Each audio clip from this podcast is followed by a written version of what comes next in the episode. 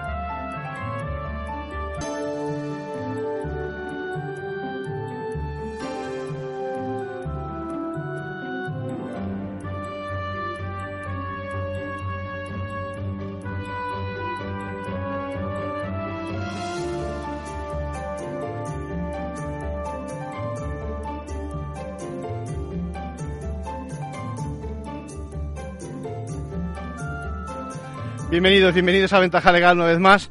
Eh, ya saben, para divulgar, para dar a conocer, para, pues eso, para elevar la cultura eh, jurídica, a ver si es posible, les echamos un, pequeño impulso.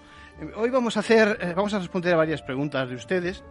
Una en, en, el, en la sección de manual de crisis sobre llaves falsas, porque alguien nos dice, David, si no recuerdo mal, que en su empresa, bueno, es que se han hecho demasiadas copias de cosas sin permiso y que tiene que hacer algún tipo de, de circular o de titular o de escrito para que quede bien claro que a partir de determinado momento, si no, va a hablar de un delito. Bueno, pues ahora lo comentamos. También hablaremos también del alquiler turístico. ¿Cuál es el límite entre el alquiler turístico y el alquiler, digamos, habitual, ocasional, que podemos hacer cualquiera de, de una de nuestras viviendas, ¿no? Y, también, si llega el momento, hablaremos del cobro de eh, la prestación de desempleo de una sola vez por parte de un trabajador que quiere emprender una vida como, como eso, como emprendedor, ¿eh? como con la startup, startup que se dice ahora, ¿no? Con nuevas empresas.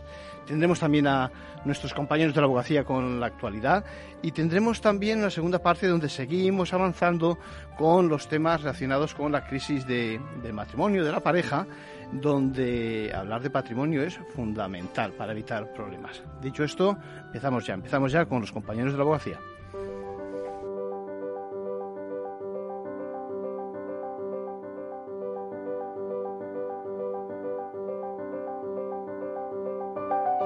Ahora en Ventaja Legal, la actualidad semanal de la abogacía. Bienvenidos Luis, bienvenida Mercedes. Hola, buenos días. Saludos a todos. Vamos a contarles hoy detalles de dos de las citas anuales más importantes para la abogacía española. El Congreso y los premios Derechos Humanos que acaban de celebrarse y que han estado dedicados este año a la defensa del derecho a la libertad de expresión y a la información veraz. Iñaki Gabilondo, Reporteros Sin Fronteras, las agencias F, Europa Press y Servimedia y el mediador social Mohamed Bouchamir Habdou fueron los galardonados en la conferencia anual de la abogacía celebrada el jueves pasado en el Círculo de Bellas Artes de Madrid. Y les hablamos también de la importancia del periodismo de calidad como antídoto frente a las noticias falsas. De eso se habló también en el Congreso de Derechos Humanos, en el que se dio la voz de alarma contra el riesgo que supone la desinformación para la salud de nuestra democracia. Además, les contaremos que Cataluña acaba de modificar su Código Civil para proteger a los menores de la violencia vicaria. A partir de ahora, los padres, con indicios fundamentados de haber cometido actos de violencia familiar o machista, tendrán prohibidas las estancias, visitas y comunicaciones con sus hijos. Y comentamos ahora de forma más breve otras cosas que han sido noticia esta semana en el mundo de la abogacía. España, primer país del mundo donde se realiza una compraventa inmobiliaria desde el teléfono móvil gracias a la tecnología Smart Contract. La operación, pionera a nivel internacional, se ha realizado a través de la plataforma de contratación digital online pagoscertificados.com. El Colegio de La Palma recibe el premio Confilegal al compromiso.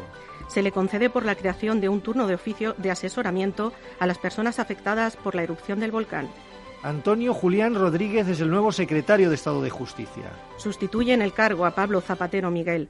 También ha sido nombrado Manuel Olmedo como secretario general para la innovación y calidad del Servicio Público de Justicia. El abogado jienense Nicolás Montiel Puerta gana el decimotercer concurso de microrelatos sobre abogados.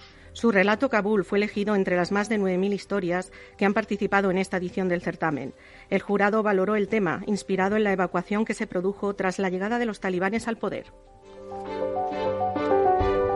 Las limitaciones a la libertad de expresión, el riesgo que supone la desinformación, las nuevas formas de censura y el dominio de la opinión pública por parte de las grandes corporaciones tecnológicas son algunos de los temas que han sido analizados en las dos últimas semanas por la abogacía, tanto en su conferencia anual, donde se entregaron los premios Derechos Humanos, como en el Congreso de la Fundación Abogacía. Ambos eventos concluyeron que el periodismo de calidad, ejercido con rigor y sin barreras, es el mejor antídoto para acabar con la epidemia de desinformación y noticias falsas que campa en nuestra sociedad, poniendo en peligro la salud de nuestra democracia. Y así se vio reflejado en los premios Derechos Humanos de este año, que llegaron a su vigésimo tercera edición. En esta ocasión reconocieron a personas, periodistas y organizaciones por su esfuerzo para garantizar ese derecho a la libertad de expresión y a la información veraz, en un acto celebrado el pasado 9 de diciembre. El premio de este año en la categoría de personas fue el veterano periodista Iñaki Gabilondo, que expresó su gran preocupación por el momento actual, no solo por el periodismo, sino también por el Estado de Derecho y nuestra democracia, que considera maltratados también a la Constitución que entiende está siendo denostada. Por eso, Gabilondo apeló al espíritu de la transición. Sustituyan el verbo encontrar por el verbo construir y pónganse juntos a construir. Es la lección que nos deja el pasado, el pasado del cual deberíamos estar todos muy orgullosos.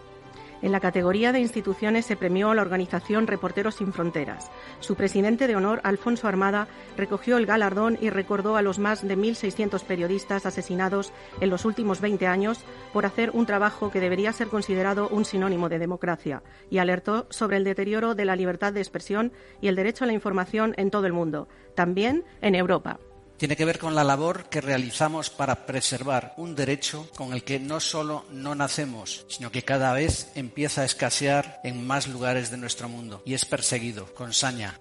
Las agencias de noticias F Europa Press y Servimedia recibieron el premio en la categoría de medios de comunicación.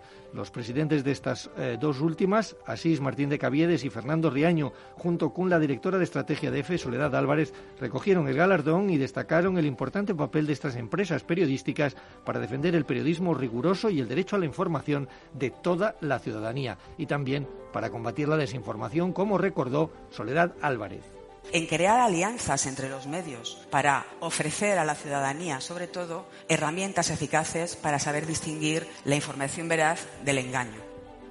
Y el mediador social marroquí Mohamed Bouchamir Habdou fue el ganador del premio Nacho de la Mata, en reconocimiento a su trabajo con menores migrantes para que no pierdan contacto con su familia. Bouchamir no pudo estar presente en la ceremonia debido a las restricciones impuestas por Marruecos con motivo de la pandemia, pero envió un vídeo de agradecimiento en el que lanzó un mensaje a los que piensan que estos niños son delincuentes que habría que expulsar. Muchos de ellos acaban desprotegidos y abandonados a su suerte por ser víctimas de mal funcionamiento de algunas instituciones públicas. Los peligros de la desinformación para la salud de la democracia y los derechos fundamentales también se abordaron en el octavo Congreso de Derechos Humanos de la Fundación Abogacía celebrado el pasado 1 de diciembre. En el panorama actual, la lucha contra las noticias falsas y la posverdad es desigual y muy complicada de ganar porque con la ayuda de las redes sociales los bulos se propagan con facilidad y los medios de comunicación que deberían ser el antídoto están debilitados económicamente y eso les sitúa en una difícil situación para contrarrestarlas. Carlos Hernández Echevarría, coordinador de Políticas Públicas y Desarrollo Institucional de Maldita.es. Esto es verdaderamente una lucha, una lucha abrazo partido que además, no voy a decir que vamos perdiendo, pero no vamos ganando. Esa es la verdad. La desinformación cada vez es un problema mayor, sus consecuencias cada vez son mayores. Este panorama es terreno abonado para la posverdad que, tal y como señaló Alfonso Armada, presidente de honor de Reporteros Sin Fronteras, consigue crear una realidad alternativa gracias a las redes sociales y viaja a toda velocidad. Las redes no solo son responsables de esta proliferación de la desinformación, sino que además están propiciando un nuevo tipo de censura informal que busca desgastar la libertad de expresión y propicia el linchamiento social, como se señaló durante otra de las mesas celebradas. Unas redes sociales que además son espacios privados en los que las grandes corporaciones tecnológicas dictan las reglas. La solución para combatir la desinformación se presenta por ello complicada. Todos los participantes en el Congreso señalaron el periodismo de calidad como el principal principal antídoto. Los intentos para limitar la desinformación pueden dañar la libertad de expresión. Jacobo Dopico, catedrático de Derecho Penal en la Universidad Carlos III, advirtió sobre la instrumentalización excesiva de los juzgados por parte de ciertos colectivos para buscar castigar contenidos que consideran ofensivos. En el ámbito de la libertad de expresión produce un efecto demoledor, porque produce un efecto desaliento, un chilling effect, logra producir un retraimiento, un efecto censura, porque la mayoría de los ciudadanos le tenemos miedo a un procedimiento penal. A partir de ahora, los padres de Cataluña, con indicios fundamentados de haber cometido actos de violencia familiar o machista, tendrán prohibidas las estancias, visitas y comunicaciones con sus hijos. Esto ha sido posible gracias a la modificación del Código Civil con, la que, con lo que se ha reforzado la protección de los menores frente a la violencia vicaria. Con la anterior regulación se exigía sentencia penal firme condenatoria. Tras esta reforma se amplía el catálogo de delitos en los que se podrá amparar el juez para suspender el régimen de visitas. Y no hará falta el consentimiento del progenitor para la atención psicológica de las hijas e hijas menores de edad. Mireya Pardeli Cartés, vocal de la Subcomisión de Violencia sobre la Mujer de la Abogacía Española. Se podrían tener en cuenta como indicios fundamentados la existencia de antecedentes penales, denuncias anteriores, informes psicológicos y, en especial, eh, los informes que puedan emitir el equipo de asesoramiento técnico a la víctima y, en el ámbito de familia, la declaración de los hijos hijas menores que tengan capacidad natural suficiente de sus, o de sus familiares, Precisamente hace cuatro días la ONU lanzó un duro reproche a España por no proteger suficientemente a los niños de la violencia de género y los abusos sexuales. En un comunicado, la Organización Internacional señaló que los menores en España están expuestos a la violencia y los abusos sexuales por un sistema judicial que no les protege de los padres abusivos. Y tras citar varios casos en los que padres maltratadores han mantenido la custodia de sus hijos, instó al Gobierno a hacer algo para evitar que esto siga ocurriendo. Terminamos ya con el abogado de la semana. ¿Quién es en esta ocasión Mercedes y por qué? Se trata del abogado general del Tribunal de Justicia de la Unión Europea, Meisy Spunar. Ha emitido un informe en el que cuestiona el régimen de responsabilidad patrimonial del Estado español, lo que abre la puerta a reclamaciones millonarias de las liquidaciones de la plusvalía municipal, declarada nula por el Tribunal Constitucional, pero que excluyó la reclamación de las liquidaciones ya emitidas. El abogado del TEJUE considera que España restringe el derecho de sus ciudadanos a pedir indemnizaciones al Estado e insta a los jueces europeos a declarar ilegal el régimen español de responsabilidad del Estado por violar el principio de efectividad que establece que no pueden articularse requisitos legislativos de manera que imposibiliten o dificulten excesivamente obtener una indemnización. Ahora, este dictamen deberá ser ratificado por el TEJUE. A ver qué es lo que ocurre. Todavía quedan capítulos por escribir en relación con la plusvalía municipal. Con esto terminamos. Hasta la semana que viene. Gracias Luis, gracias Mercedes.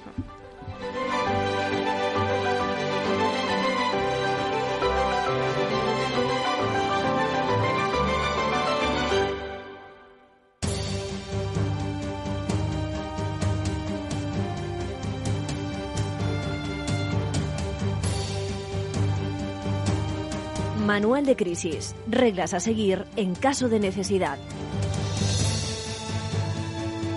Pues hoy, hoy vamos con, como les decía, con una pregunta clásica del derecho penal, que es la entrada en un domicilio o en una empresa sin permiso, ¿no? Nos pide Manuel, antes decía David, David trae otra pregunta hoy. Bueno, responsable de recursos humanos de una empresa situada en el corredor de Lenares, que le aclaremos qué es lo que sucede. ¿eh? ¿Qué sucede con ese uso impropio son sus palabras, de las llaves en su factoría, que todo el mundo dice que tiene un juego sin permiso y como consecuencia echa de menos algunas cosas en la oficina, también en las taquillas, pasan cosas, es decir, que se aparecen objetos, cosas de poca monta, pero que dice incomodan en el día a día de la factoría.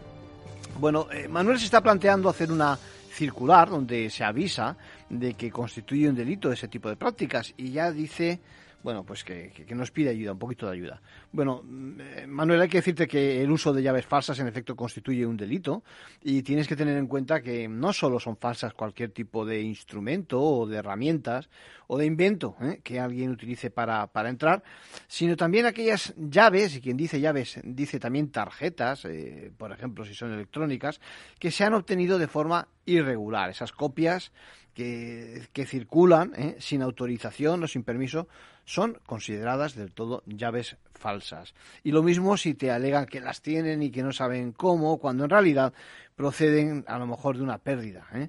Es que, eh, aunque las hayamos perdido, unas llaves, tenemos que saber, nos pertenecen y nadie tiene derecho a utilizarlas violentando, violentando, por tanto, un recinto.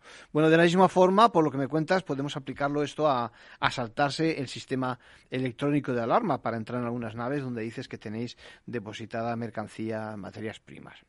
Bueno, y no digamos si aparece algún tipo de, rotura o de fractura en la forma de acceso, por ejemplo, de las taquillas o incluso simplemente si se fuerza la obtención de las claves que permiten abrir cualquier tipo de recinto. Son los casos típicos de robos que incluso en tu caso podrían ser castigados aún más y como creo que ocurrirá, aunque no me lo dice exactamente, se da el caso de que está abierto, eh, no sé si al público, pero sí por lo menos a, a, tantos trabajadores como pueden pasar por el recinto. Vamos, que hay acceso libre.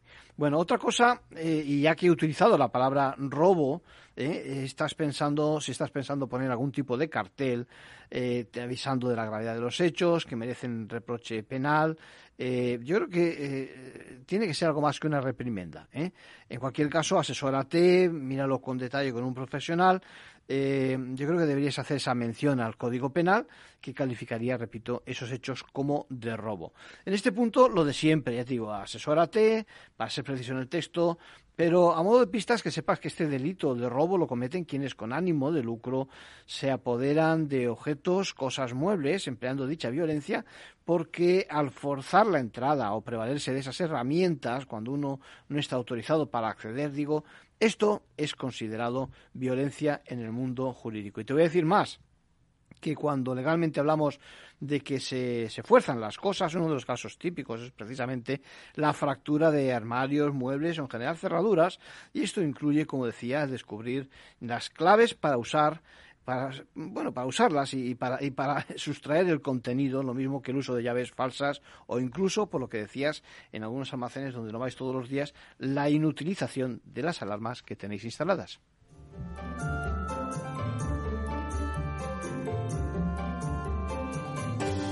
Y por último, un consejo a título personal de nuestro abogado Arcadio García Montoro. Bueno, y esta vez es Yolanda quien nos pregunta si, como están al completo las viviendas de su pueblo alquiladas para estas vacaciones, ella no debería también entrar en el negocio del, turismo, ¿no? Tiene un par de propiedades heredadas y dice que antes de hacer reformas y sacar al mercado las habitaciones, bueno, se pregunta y nos pregunta qué características tiene que tener el alquiler de turistas, como ella dice, ¿no? En estos instantes, una de las dos viviendas alquilado a un vecino que, bueno, pero lo que pasa es que le acaba el contrato en enero y no sabe si convertir ese otro tipo de inquilino, dice, en el de la ciudad, el de el inquilino de fin de semana, leo textualmente. Bueno, hay un problema, Yolanda, no nos indicas dónde te encuentras. Esto es fundamental para que te ayudemos un poco, un poco más. ¿no? Las comunidades autónomas y los ayuntamientos tienen mucho que decir sobre el tema, pero a grandes riesgos, eh, a grandes rasgos, perdón, ¿eh? y a riesgo de que en alguna cosa haya que hacer matices, te explico. Bueno, tienes toda la razón, no hemos de confundir la modalidad de alquileres de uso turístico con los restantes. Parece que el alquiler turístico tiene que tener un tope, es más corto, eh, y lo habitual, mira la normativa local, repito, es que no puede acceder esos dos meses. Esta sería fundamentalmente la diferencia entre, entre ambos. ¿no? Estoy contigo en que no hay una claridad a nivel de, de calle con respecto a las diferencias entre ambos, pero sí desde el punto de vista administrativo. Y esto es importante. A nivel de las exigencias y de los diferentes, eh, lo que piden los diferentes gobiernos autonómicos y locales, como te decía.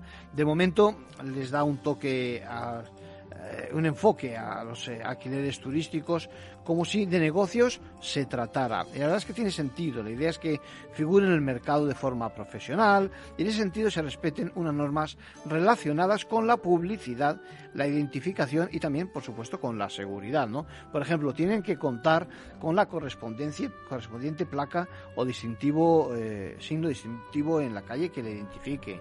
Por cierto, que puede centrarse únicamente en habitaciones, es que no hace falta que alquiles todo el piso o toda la propiedad. Luego también tienes que ofrecer un catálogo que incluya el listado de precios de los servicios, eh, consumiciones si hay disponibles y luego ya en función de cómo lo tengas montado un directorio, guías, sistemas informáticos y algo que es muy importante, es decir, un servicio básico de atención 24 horas. Eh, como veis, estamos a medio camino entre alquiler habitual de una vivienda y un establecimiento hotelero, incluso yo diría más, quizás más cerca de este último, aunque siempre estamos hablando de requisitos eh, rebajados, no es tan exigente. Por ejemplo, lo de este servicio que decía de 24 horas se cumple con ofrecer únicamente un número de teléfono o con poder acudir a la propia dirección de correo electrónico para una consulta. Al final se trata de garantizar los derechos de consumidores y usuarios. Tú verás si te interesa una u otra opción. Lo cierto es que hasta hace poco, antes de la pandemia, vivíamos un impulso de esta actividad que puede aportar recursos en algunas economías familiares como la tuya.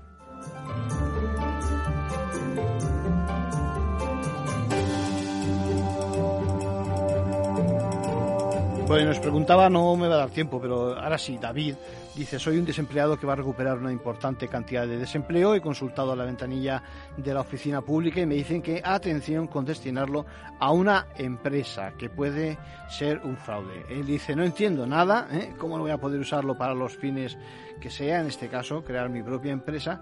Bueno, eh, David, dos cosas. Primero, que con todos los respetos acudas a un profesional, la administración te puede dar una orientación, pero no todo lo que dice va a misa, y menos eh, eh, de amparado en el anonimato, digamos, de, un funcionario tras un mostrador.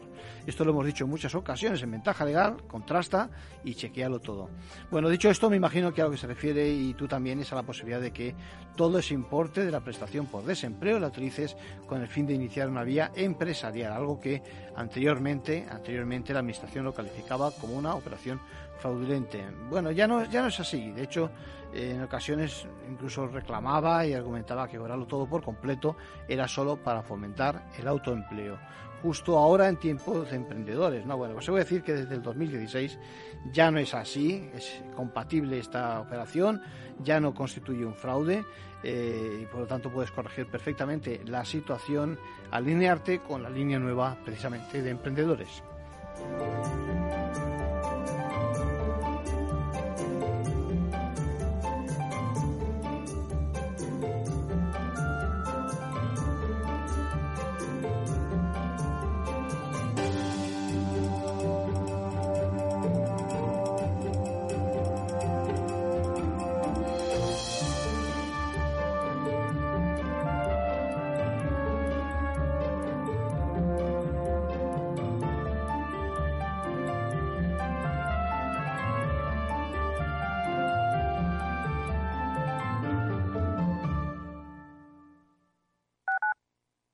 Escuchas Capital Radio, Madrid 105.7, la radio de los líderes.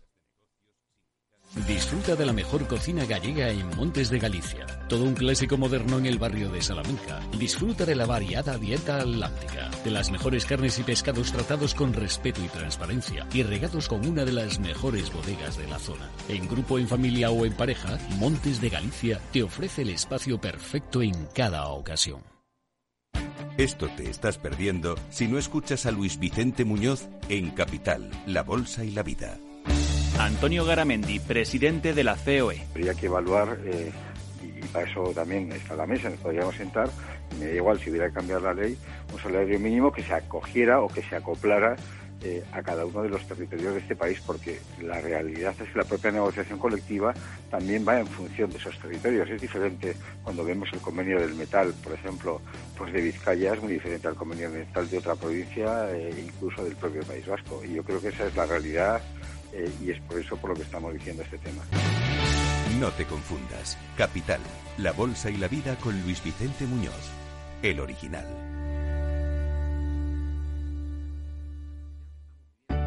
Conecta Ingeniería es el programa que acerca la ingeniería a la sociedad. Todos los miércoles de 10 a 11 de la mañana en Capital Radio con Alberto Pérez. Conéctate. Información, análisis, previsiones, recomendaciones, todo lo que necesitas saber para tomar tus decisiones de inversión en Mercado Abierto, de 4 a 7 de la tarde con Rocío Arbiza, Capital Radio.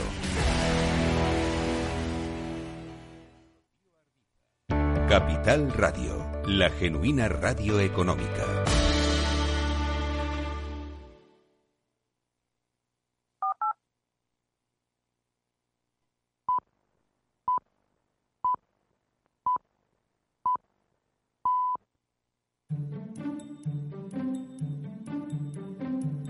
Ventaja legal con Arcadio García Montoro.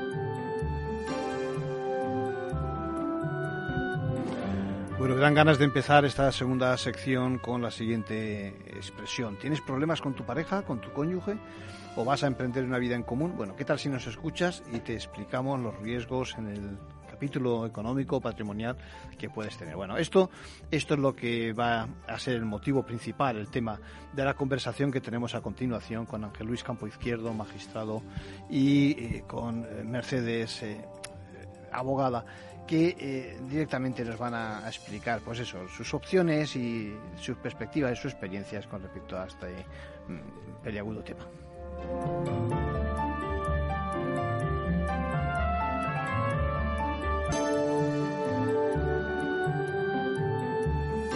Bueno, es inevitable que toquemos los temas económicos y ya lo hemos hecho en muchas ocasiones, ¿no? De refilón, pero ahora yo creo que tenemos que ir al grano. Si os parece, tenemos con nosotros a, Ángel. ¿Cómo estás, Ángel? Eh, buenas, bien. Con ganas de entrar en harina. Venga, a ver, ¿qué nos preguntas? y también tenemos a, Mercedes. ¿Qué tal, Mercedes? Muy bien, muy bien. Me alegro que vosotros también estéis bien por allí. Bueno, pues eh, eh, no sé por dónde empezar. A lo mejor tenemos que empezar por plantearnos si las parejas parejas, el, matrimonio, tiene claro mm, desde el principio, cuando inicia la relación, pues yo qué sé, eh, cuál, es su patrimonio inicial, etcétera, etcétera. ¿Qué te parece, Ángel?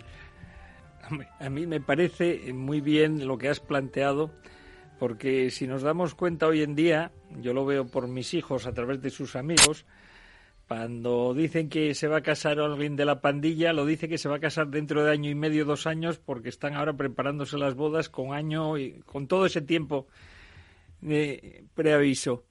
Entonces, durante ese tiempo se pueden hacer muchas cosas. Y entonces, una de las cosas que se tendría que hablar es, ya hemos hablado de los hijos, de la casa, decir, bueno, pues las cuestiones económicas. Vamos a ver qué aportamos, cómo lo aportamos, cómo vamos a participar en ganancias y en pérdidas y luego, aunque hoy en día en España todavía no tiene mucha validez, ¿qué sucede si por alguna razón dejamos de estar juntos? Entonces, todo eso hay que sentarse, hay que tener asesoramiento y tomar decisiones importantes de cara al futuro, que eso luego a la larga va a beneficiarles. Pues fíjate, es muy curioso, pero yo tengo la sensación de que las parejas no se atreven a hablar de temas económicos cuando se van a casar o cuando van a iniciar su relación. Mm, te digo por experiencia que, no sé, llevo 35 años ejerciendo, más o menos. en una sola ocasión me vino una pareja antes de casarse a preguntarme qué tenían que hacer y a que les explicara un poco en qué consistía, eh, como me decían ellos, lo, de casarse. ¿Qué tenemos que hacer? ¿Tenemos que abrir una cuenta? En fin, eh, me preguntaban cuestiones muy básicas. Pero eh, yo la verdad es que agradecí encontrarme una pareja preocupada por lo que iban a ser sus relaciones económicas futuras, porque la verdad es que la mayoría se casan sin saber, sin saber ni siquiera su régimen matrimonial. Algunos pasan los años y cuando se van a separar les preguntan su régimen matrimonial y se, se hace un silencio, ni, ni lo saben.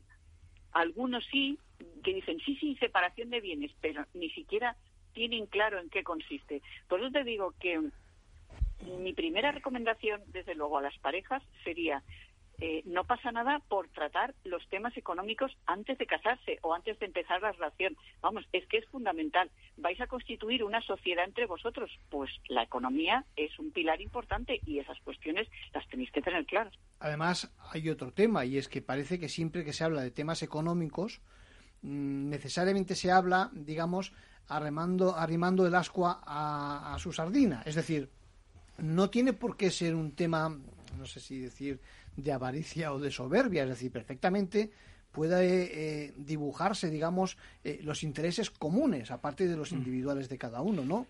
A mí, según estaba oyendo a Mercedes, me vino a la cabeza la película Matrimonio por conveniencia y esos formularios que se ven en las películas americanas, cuando se casan para obtener la nacionalidad, de todo lo interrogatorio y cómo tienen que ponerse de acuerdo para coincidir. Bueno, pues yo durante muchos años estuve encargado del registro civil en Oviedo. Y los expedientes, en realidad, lo único que se hace en los prematrimoniales es para ver si hay algún obstáculo para contraer matrimonio, ver la residencia y poco más. Entonces, tal vez sería el momento de presentarles un formulario que tuviesen que rellenar conjuntamente. Y ahí se plantearía todo esto. Es decir, vamos a ver, tú qué patrimonio tienes, tú qué es lo que aportas. En su época se hacía con la dote. Yo lo sé por mis padres. ¿Qué dote aporta el cónyuge a la mujer? Antes, antes cuando hablabas pensaba yo, digo, y en ese año que dices tú, que se preparan o que dicen, bueno, nos casaremos dentro de un año, igual están haciendo el ajuar y demás. Efectivamente. Eh, entonces todo eso se tendría que poner y decir, oye, ¿y tú conoces los regímenes económicos que hay? ¿Y tú sabes las ventajas de uno y de otro? ¿Y por cuál queréis optar? ¿Y tú en qué condiciones vas al matrimonio? Porque luego se discute. Lo estamos viendo. No, yo casaba, yo dejé de trabajar, yo me dediqué a los hijos, que van. Entonces, todas esas cuestiones a lo mejor sería bueno hacerles un formulario y que costasen. Entonces eso lo tuviesen los dos y decir, oye, empezamos con esta base. Y de cara al futuro, nos hemos comprometido o no nos hemos comprometido, según lo que hayan pactado y el régimen que haya elegido, a aportar más o menos conjuntamente y ayudarnos en lo bueno y en lo malo. Y ahí están las cuestiones económicas.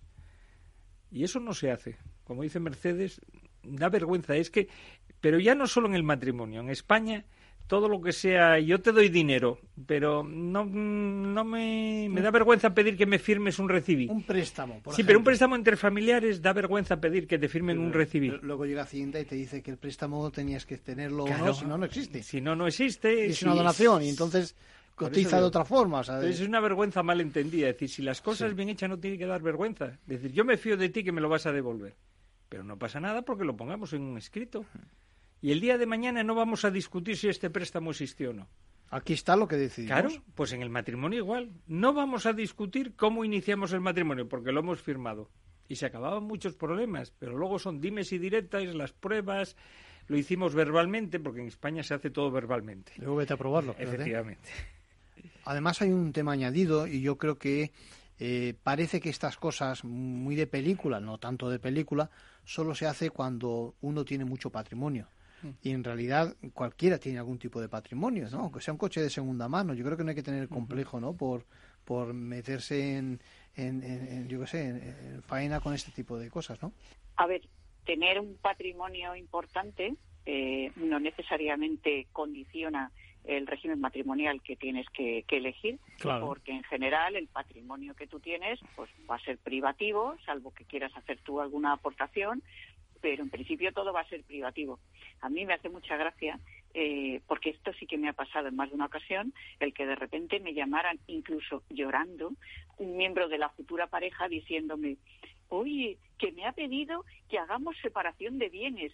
Eh, eh, porque a lo mejor la familia pues ha comentado, oye, pues a lo mejor por cautela deberías hacer separación de bienes y entonces se traduce en el drama de la separación de bienes. Madre mía, me ha dicho que tenemos que hacer separación de bienes, no me quiere, tú fíjate. Entonces, todas estas cosas que comentamos, eh, ese, eh, esto que decía Ángel, que estaría muy bien, el, el hacerse, el hacerles ese curso rápido con cuatro explicaciones claras para que no supusiera un drama el tomar la decisión de- del régimen matrimonial que van a adoptar, porque en el fondo lo lógico sería, oye, mira, vamos a ver, esto es así, esto es así, esto funciona de esta manera, tomar las decisiones oportunas para vuestro futuro económico y ya está. Y no tiene que venir condicionado ni por disgustos ni porque ya no me quiere. Hablar de, de los temas económicos no tiene nada que ver con el amor, son cosas diferentes. Y un apunte que quería, que quería haceros, eh, aunque no es del tema que estamos hablando, pero como Ángel ha tocado el tema y tú de lo de los préstamos entre familiares, Sí. mucho ojo con esos préstamos. Mucho ojo, porque sobre todo si son cantidades un poco importantes, pues eh, hay que documentarlas y además eh, hay que hacerlo en escritura en el notario y además hay que pasarlo por la oficina liquidadora correspondiente para dejar constancia, porque si no, si no se hace así, después la agencia tributaria considera que es que ha sido una donación. Ojo con esto, ¿eh? que es que he visto muchos casos de pues eso de esos préstamos precisamente por la confianza que hay y claro a partir de determinadas cantidades van a considerar que es que es una donación por lo tanto eso hay que informarse muy bien antes de de hacer esos préstamos. No estoy hablando de hacer un bizum para el cumpleaños, sí, sino de, claro, de cantidades así un poco altas. Sí. Sí, porque eh, eh, yo creo que se confunde el hecho de tener que, digamos, demostrar que no tienes confianza con el hecho de que hay terceros que también están interesados en eso, pues por ejemplo en, la tributación de, ese, de esa cantidad, ¿no? Ángel estaba haciendo unos comentarios, Mercedes, sobre cuando tú hablabas del patrimonio también, decías, ¿no? Algo así como que el patrimonio no es, eh, digamos, el motivo fundamental por el que la gente eh, hace sus capitulaciones o lo que fuera. ¿Es así, Ángel? Hombre, sí. Eh, yo creo que sí es importante porque cuando, aunque tú tengas un patrimonio privativo, que va a ser privativo toda la vida, independientemente del régimen en el que te cases, salvo que hagas una aportación voluntaria y formal y coste expresamente que lo conviertes en ganancial, el tener un patrimonio privativo importante significa que en el futuro va a ir en aumento. Y eso en la unidad familiar podrá ser valorado más o menos de una manera u otra. Y normalmente los litigios más gordos que hay en los procesos es cuando hay mucho que repartir. Porque cuando no hay nada que repartir, nadie quiere nada. Porque normalmente en esos casos lo que hay es mucho pasivo, mucha deuda, y entonces todo el mundo escapa. Solamente añadir a lo que dijo el préstamo de que más que en escritura pública, yo lo sé por familiares que hemos hecho, si hay que liquidar en Hacienda. Y además es muy importante para los familiares porque ahí es donde tú dices si es un préstamo remunerado o no. Es decir, si lo haces con intereses o no, porque te permite prestar a un familiar sin generar intereses y simplemente que te devuelva el capital. Y eso ayuda mucho a los hijos. Los padres pueden ayudar mucho a los hijos sin hacer donaciones con esos préstamos. Luego ya la devolución, que cada uno se asesore el cómo se tiene que hacer. Lo dejo ahí. Buena, buena apreciación. Buena apreciación. que efectivamente, eh, como dice Ángel, esos préstamos que mm, yo, o sea, no quería dar a entender que necesariamente se tienen que hacer en escritura notarial, se puede hacer en documento privado también, por supuesto, es decir, las dos vías serían posibles, pero sí que es fundamental el, pasar por la oficina liquidadora correspondiente, ¿eh? que para que precisamente lo que se pretende es dejar constancia de que se ha hecho ese préstamo, porque si no, pues claro, sería muy fácil que pasan los años, oiga, aquel dinero, ¿qué tal? Ah, pues hago ahora un documento y digo que fue un préstamo. No, no, no. Hay que buscar una forma de acreditar que eso en su momento ya se, eh, se hizo la operación jurídica como préstamo, no como una donación. Y claro, el préstamo evidentemente pues tiene el requisito de la devolución. ¿Que se puede poner que la devolución será en 25 o 30 años? Por supuesto. ¿Que se puede poner que será sin intereses? Pues también. Es decir, entre familiares, pues todo esto, aquí la libertad de pacto va, va a ser eh, más o menos bastante amplia. Por, lo tanto, es la mejor manera de dejar claro lo que se va a hacer. Pasemos al capítulo de, vamos a pensar que alguien ha hecho sus deberes, que sabe exactamente lo que aporta, que está claro que el día de mañana si existe algún conflicto, pues, eh, pues eso, pues hay que hay que digamos que liquidarlo y está claro y los temas de prueba no están tan complejos por cierto, me gustaría hacer un paréntesis y luego hablar también de la liquidación, no precisamente como crisis, sino porque, por ejemplo, fallece una de las partes, que ese es otro, otro caso que es auténtico, vamos. Eh, pero la pregunta es, ¿creéis que hay realmente diferencias en el tratamiento por parte de eso, de los futuros cónyuges o miembros de la pareja en función del tipo de bien de que estamos hablando? Vamos a poner un ejemplo para que nos entendamos. Una cosa es que uno llegue ya con un piso, ¿eh? otra cosa es que llegue con un coche, otra cosa es que llegue con, pues eso, el salario ¿eh? que está cobrando y que vamos a pensar que se mantiene durante, durante eh, la vida del matrimonio o de, la, o de la pareja. ¿Qué os parece? Ángel, ¿qué te parece? Hombre, es muy importante porque primero, no es lo mismo aportar bienes que aportar salarios. O sea, tú cuando aportas un bien, en el sentido, no que lo aportes al matrimonio, sino que el matrimonio va a usar ese bien que es privativo tuyo. No cambia nada. Ahora bien. Pero un ejemplo puede ser un piso, por un ejemplo. Piso, sí. uno, de, los... Un piso o un coche, lo que has dicho. Cualquiera de esos dos bienes. En el sentido de que sigue siendo de tu propiedad, lo que pasa es que el uso, digamos, se, comparte. ¿eh? Como se comparte, genera unos gastos.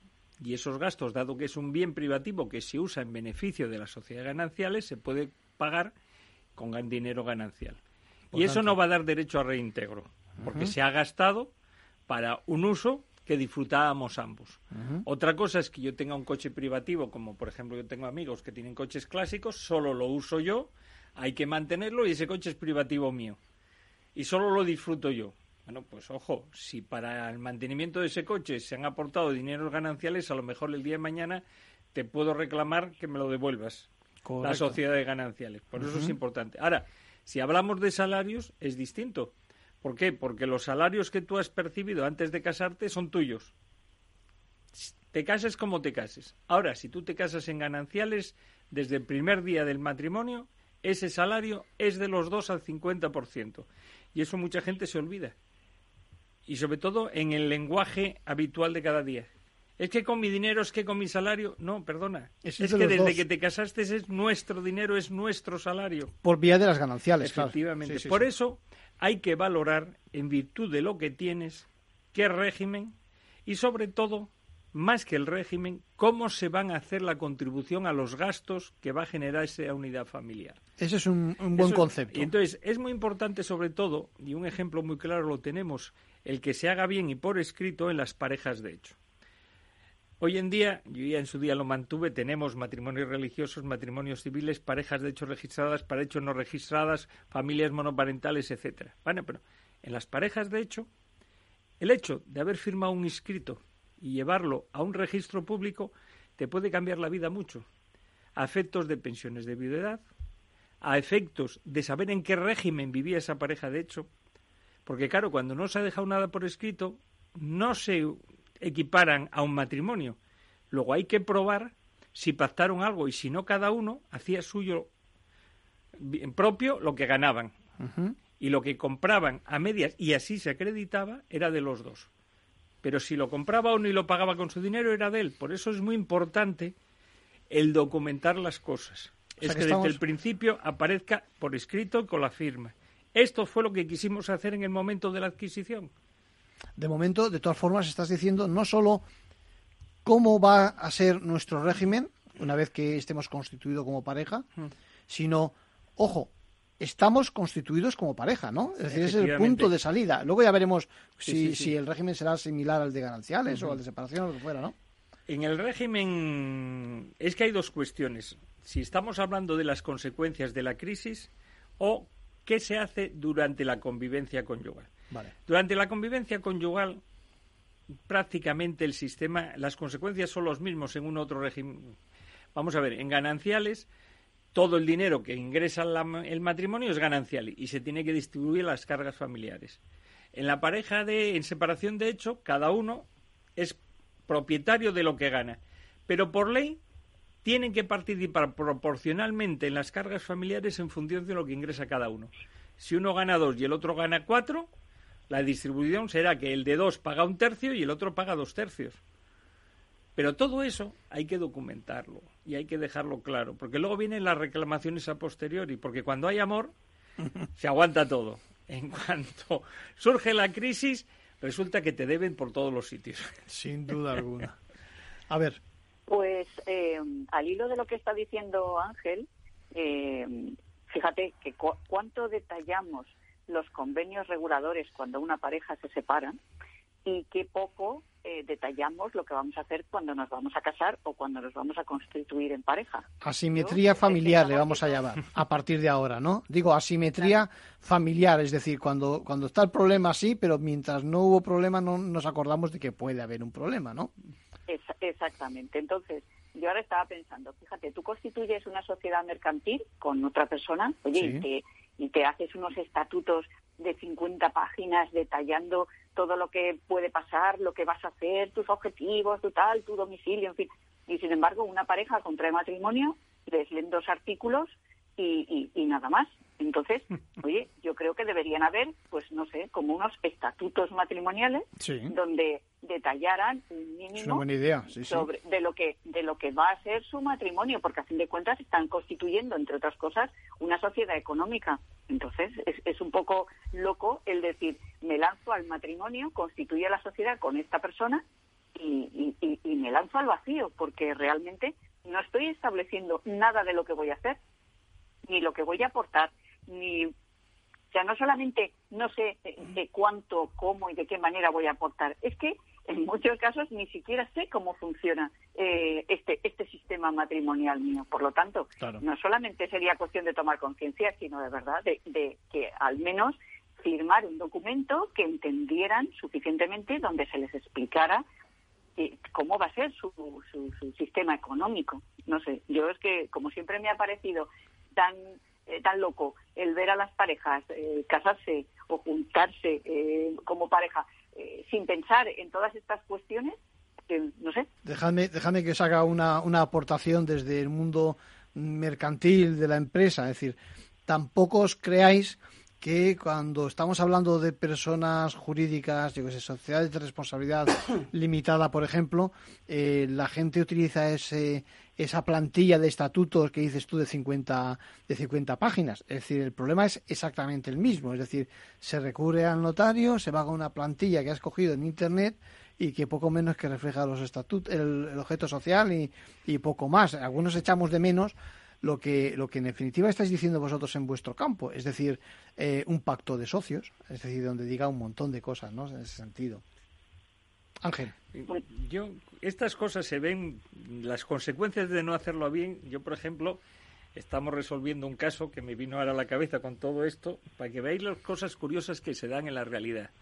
Estamos hablando de un matrimonio que se divorció en el 98 Voy a hablar de A y de B para que no haya problemas de si es el hombre, si es la mujer, no sé qué. A y B. Tienen dos, tres hijos. Los hijos ahora son mayores de edad. A ha fallecido y ahora van a liquidar las sociedades gananciales. Y lo hace B contra sus hijos. ¿Por qué? Porque estos hijos, claro. como había habido un divorcio, hicieron piña con A, que fue el fallecido. ¿Qué están discutiendo? Y por eso digo que lo que se hace mal, pues que durante la tramitación del divorcio, el que falleció o la que falleció, no me acuerdo ahora, mejor que no te acuerdes, ciento y pico mil euros en un día, mm. mediante cuatro o cinco extracciones en distintas cuentas. Y ahora están discutiendo a qué se destinó después de 21 años.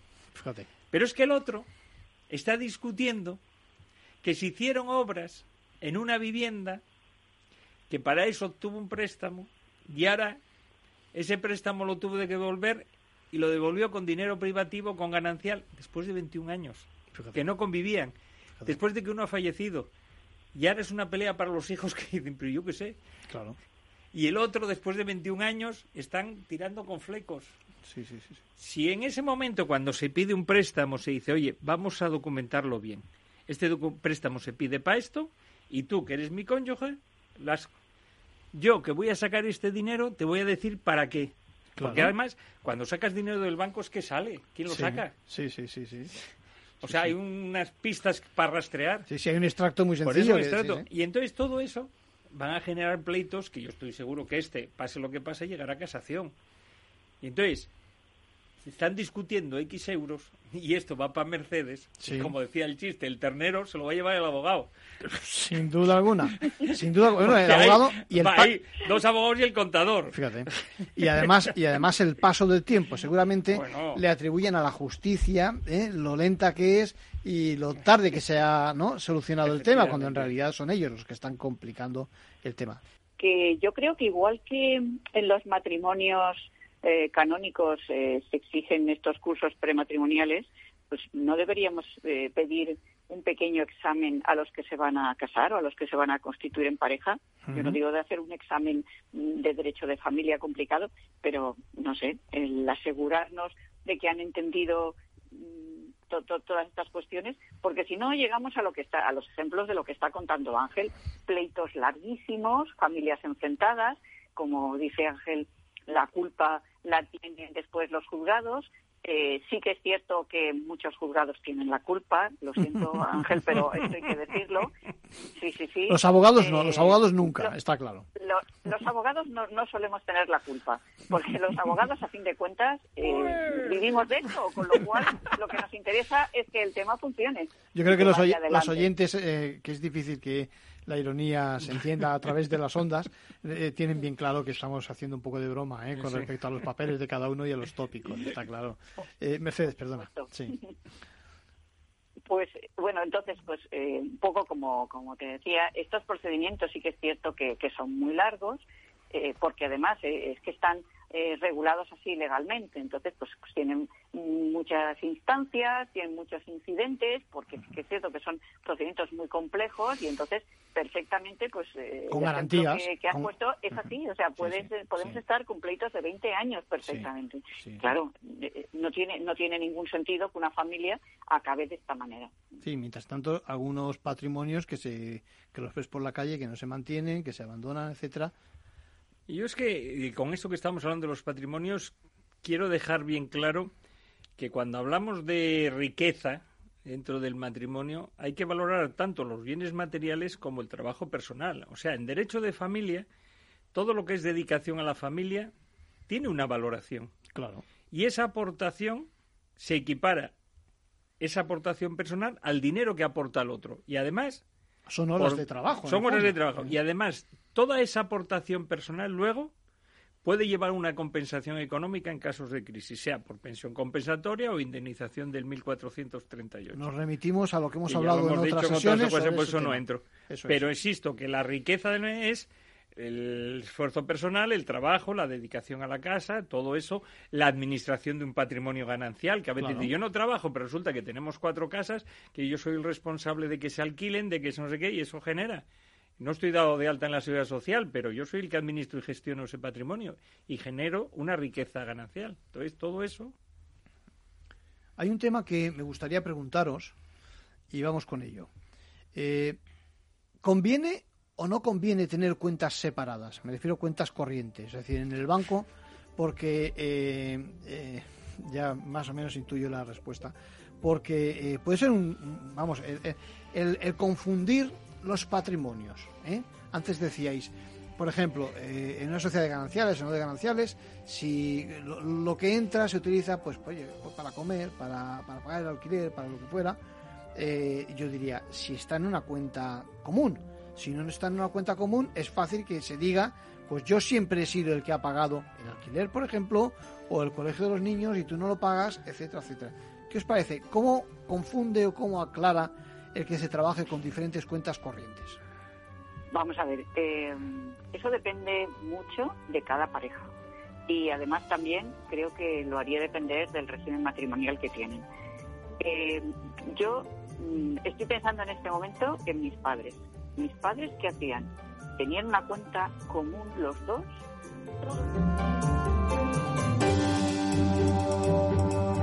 Bueno, dejamos ahí la cuestión, tenemos para más.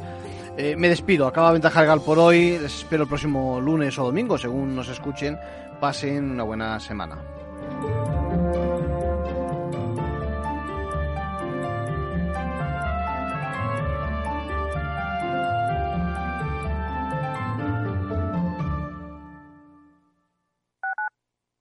Capital Radio Madrid 105.7 en el restaurante Gaztelubides somos rigurosos con la selección del producto para crear recetas imaginativas que acompañamos de una bodega generosa y brillante y de nuestra magnífica terraza durante todo el año.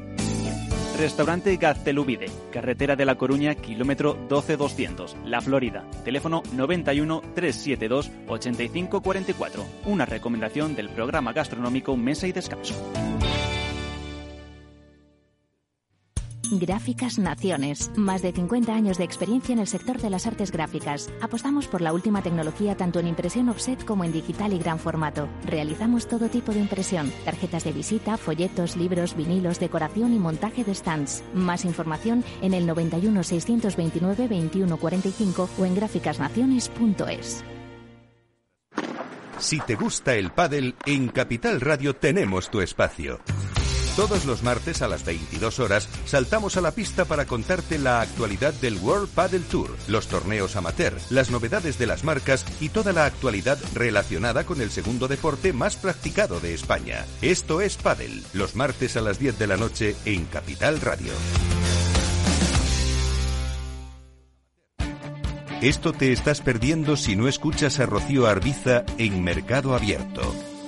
Ismael Clemente, consejero delegado de Merlin Properties. Creemos que será un año más o menos que repetirá los números de 2020, millón arriba, millón abajo, porque aunque tendremos un poquito de más desempeño, tendremos mejores resultados en centros, perderemos un poquito de ingreso en oficinas como consecuencia de la caída de la ocupación. Y una cosa con la otra debería más o menos compensarse. Será un año bastante parecido a lo que hicimos en 2020.